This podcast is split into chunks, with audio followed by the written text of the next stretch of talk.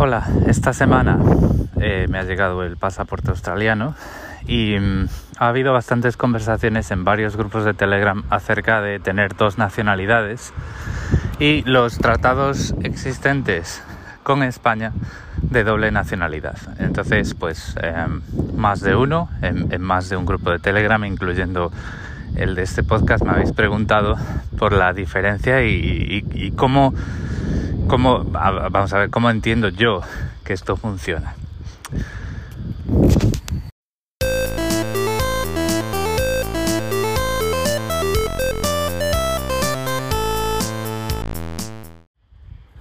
Y la pregunta viene porque em, yo ahora lo que tengo que hacer, o sea, yo ahora mismo tengo dos nacionalidades, la española y la australiana. Y lo que tengo que hacer es, antes de que pasen tres años, tengo que eh, hacer un trámite para conservar la nacionalidad española. Si no lo hago, al cabo de tres años pierdo la nacionalidad española, pero es muy fácil de recuperar. Y, y esto es una de las cosas de las que voy a hablar pues, a lo largo de este episodio. Existen dos cosas que son distintas. Los tratados de doble nacionalidad y el hecho de tener dos nacionalidades. Los tratados de doble nacionalidad que tiene España funcionan en un solo sentido es decir, no son... Eh, lo voy a explicar ahora. Si tú eres, no eres español y cumples los requisitos para obtener la nacionalidad española, en general eh, lo que te dice España es que debes renunciar a la otra nacionalidad, ¿vale? A no ser que haya un tratado de doble nacionalidad. Esto es para extranjeros que no son españoles y obtienen la nacionalidad española y quieren conservar la nacionalidad de origen. ¿Vale?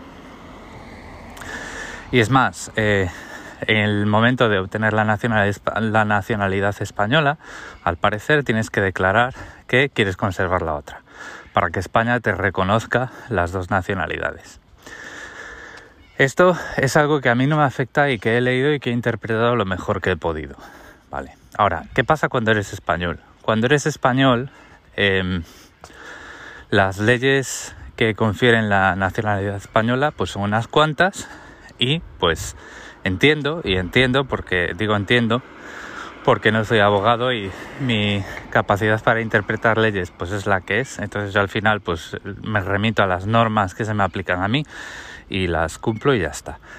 Pero lo que yo entiendo es que perder la nacionalidad española no es fácil y está pues protegida por más leyes que tienen más peso que pues eh, el hecho de obtener otra nacionalidad. Entonces lo que hay es una regla que hay que cumplir, que es que la gente que obtenga una nacionalidad extranjera eh, por voluntad propia, en principio durante tres años va a tener dos nacionalidades e indefinidamente si expresa el deseo de conservar la española.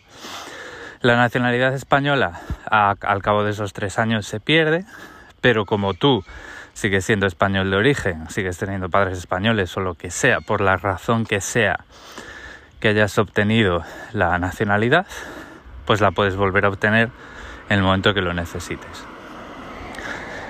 Entonces, la confusión suele venir porque, por ejemplo, pues España no tiene un tratado de doble nacionalidad con, eh, con Australia. Entonces eh, la confusión suele venir porque dicen, oye, eh, Australia no está en esta lista, ¿cómo es que tú puedes tener las dos nacionalidades? Y la respuesta es que los tratados de doble nacionalidad serían para un australiano que se volviese español. Yo, por ejemplo, pues no sé lo que pasaría, lo que le pasaría a mi mujer si obtuviese la nacionalidad española no sé si perdería la australiana. Porque esa es otra. O sea, España al final puede decir lo que quiera, pero si tú eres extranjero de otro país, pues las leyes de tu país eh, te aplican igual. Es decir, eh, a no ser que España ponga como requisito indispensable para obtener la nacionalidad española, cosa que no creo que, sea el caso, eh, renunciar a la otra, España no te puede retirar tu nacionalidad de origen porque sí. Entonces, vamos a decirlo así, yo también estoy confuso con este tema, pero lo que sí sé es lo que me aplica a mí, que va en la otra dirección. Español de origen eh, que adquiere otra nacionalidad voluntariamente y existe pues este trámite para, eh, para conservar la nacionalidad española. Y esa es otra. Digo español de origen porque no sé qué pasaría si, por ejemplo, tú eres extranjero de origen, adquieres la nacionalidad española y después adquieres, por ejemplo, la australiana. No sé qué pasaría en tu caso, no sé si las condiciones que me aplican a mí te aplicarían a ti. O sea, todo esto resumiendo y para terminar, porque tampoco quiero ahondar demasiado en cosas que no entiendo completamente, eh, todo esto es muy confuso y al final, pues lo mejor que se puede hacer en el caso de cada uno es, eh, antes de adquirir ninguna nacionalidad, preguntar en los dos lados qué es lo que pasa. Y ya está. Y lo que te digan en el consulado, en la embajada de turno o en.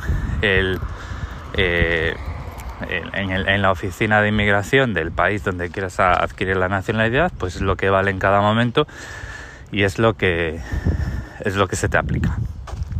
Ya os digo, las leyes, pues pasa lo mismo que con los documentos técnicos, ¿no? Si tú eres abogado, eh, probablemente no entiendas muy bien un documento técnico, pues a los demás nos pasa lo mismo, señores. Los documentos de los abogados están escritos en abogado y son difíciles de interpretar, igual que los documentos técnicos están escritos en técnico y son difíciles de interpretar por los demás. Entonces, pues esto es lo que yo entiendo, es la conclusión a la que he llegado tras mucho preguntar y leer y al final lo bueno que tiene es que las normas que se extraen de las leyes, esas sí que están escritas muy clarito y a mí lo que me han dicho es, mira, tienes tres años para hacer este papel porque si no, pierdes la española. Por otro lado, no hay ningún problema.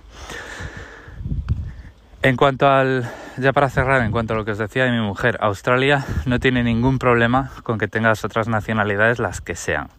Ya os dije, Australia es un país que tiene muy en cuenta que la mayoría de su población eh, tiene lazos fuera y bueno, la mayoría de su población adquirida porque los aborígenes, los pobres, pues no, están, no tienen condiciones muy fáciles y tampoco tienen lazos fuera, pero mucha de la población australiana de origen occidental pues todavía tiene lazos fuera y hay mucho movimiento de entrada y salida y hay mucha gente que entra y se vuelve residente permanente y se vuelve ciudadano. Entonces, pues es, es una situación asumida que desde los 90 em, se legisló para eh, tener dos nacionalidades de tal forma que no hay ningún problema en ningún sentido. Entonces, pues ahí sería una cuestión a resolver. Si, por ejemplo, pues nos fuésemos a trabajar durante un tiempo en España, eh, pues habría que ver las consecuencias o los requisitos que tendría para mi mujer eh, adquirir la nacionalidad española si cumpliésemos los requisitos. A lo mejor pues diría, no, pues mira, eh, como mínimo tienes que presentar una prueba de que has intentado renunciar a la nacionalidad australiana y entonces pues en función de eso pues se toma la decisión que sea la correcta. Pero ya os digo, eh, tratados de doble nacionalidad no me aplican a mí porque funcionan en el otro sentido, es para extranjeros que adquieren la nacionalidad española. Esto es todo por hoy, espero que os sirva de ayuda o por lo menos eh, aclare parte de las dudas porque ya digo, es muy difícil para mí eh, hablar de este tipo de cosas porque no es, no es el campo en el que yo me muevo y tampoco es un campo en el que yo esté cómodo, pero eso es lo que eso es lo que yo entiendo. Muchas gracias por el tiempo que habéis dedicado a escucharme. Recordad que en las notas del episodio tenéis todos mis medios de contacto y un saludo.